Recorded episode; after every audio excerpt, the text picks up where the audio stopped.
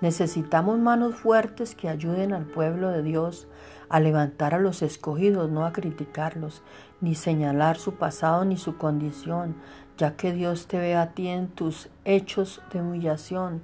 Pueblo, es necesario tener personas que te acerquen a Dios, no que te discriminen ni te maten, porque arma mortal es la lengua del ser humano.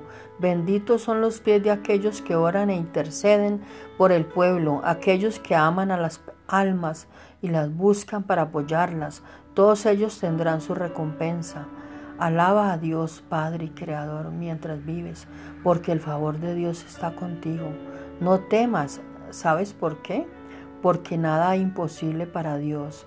Lucas 1, 37, en nombre de Jesús.